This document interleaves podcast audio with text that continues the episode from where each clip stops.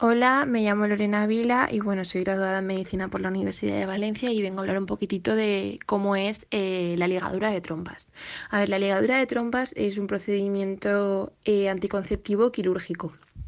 ¿Qué significa esto? Que se hace en un quirófano mediante una cirugía, ¿no? Esta cirugía puede llevarse a cabo o bien eh, mediante anestesia general o bien mediante anestesia locorregional en función de la situación o de el procedimiento que se vaya a llevar a cabo, ¿vale? Básicamente, la ligadura de trompas consiste en mm, hacerlas discontinuas, es decir, que la trompa no tenga una continuidad hasta el útero, es decir, interrumpirla.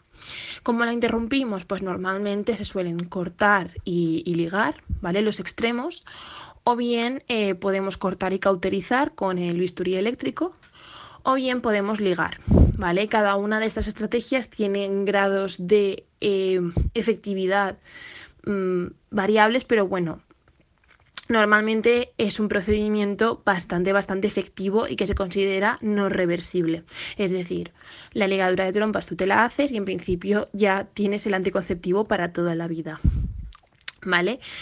Eh, sí que es verdad que, bueno, si por lo que, o sea, este tipo de, operaciones tienen que llevarse a cabo si la mujer está 100% segura de que no quiere tener más hijos o de que no quiere tener hijos. Pero eh, sí que es verdad que existe la posibilidad de, si se cambia de opinión en un momento futuro de la vida, poder llevar a cabo una estrategia de fecundación in vitro en la cual se extraigan los óvulos de, del ovario y se fecunden in vitro, es decir, en, fuera del cuerpo y se implante el embrión. Entonces sería una solución para conseguir la fertilidad después de una ligadura de trompas. Pero bueno, lo ideal sería mm, tomar la decisión cuando ya no se quieran tener más hijos. Sí que es verdad que es una operación bastante sencilla, con pocos riesgos, aunque sí que es verdad que tiene unos poquitos más de riesgo y menos eficacia que la vasectomía masculina. Por tanto, en una pareja, la verdad es que la más coste eficiente es la vasectomía. Pero bueno, se puede llevar a cabo eh, la ligadura de trompas también. ¿Cuándo se puede llevar eh, a cabo la ligadura de trompas? Principalmente donde más ligaduras de trompas suelen verse es tras la realización de una cesárea. Como abrimos eh, lo que es la, la parte inferior de la barriga para eh, extraer al feto de, en la cesárea, pues aprovechamos y ya que está abierto, pues simplemente se hace la ligadura en un momento y ya pues la mujer tiene la ligadura hecha tras la cesárea. Esta es la indicación más frecuente.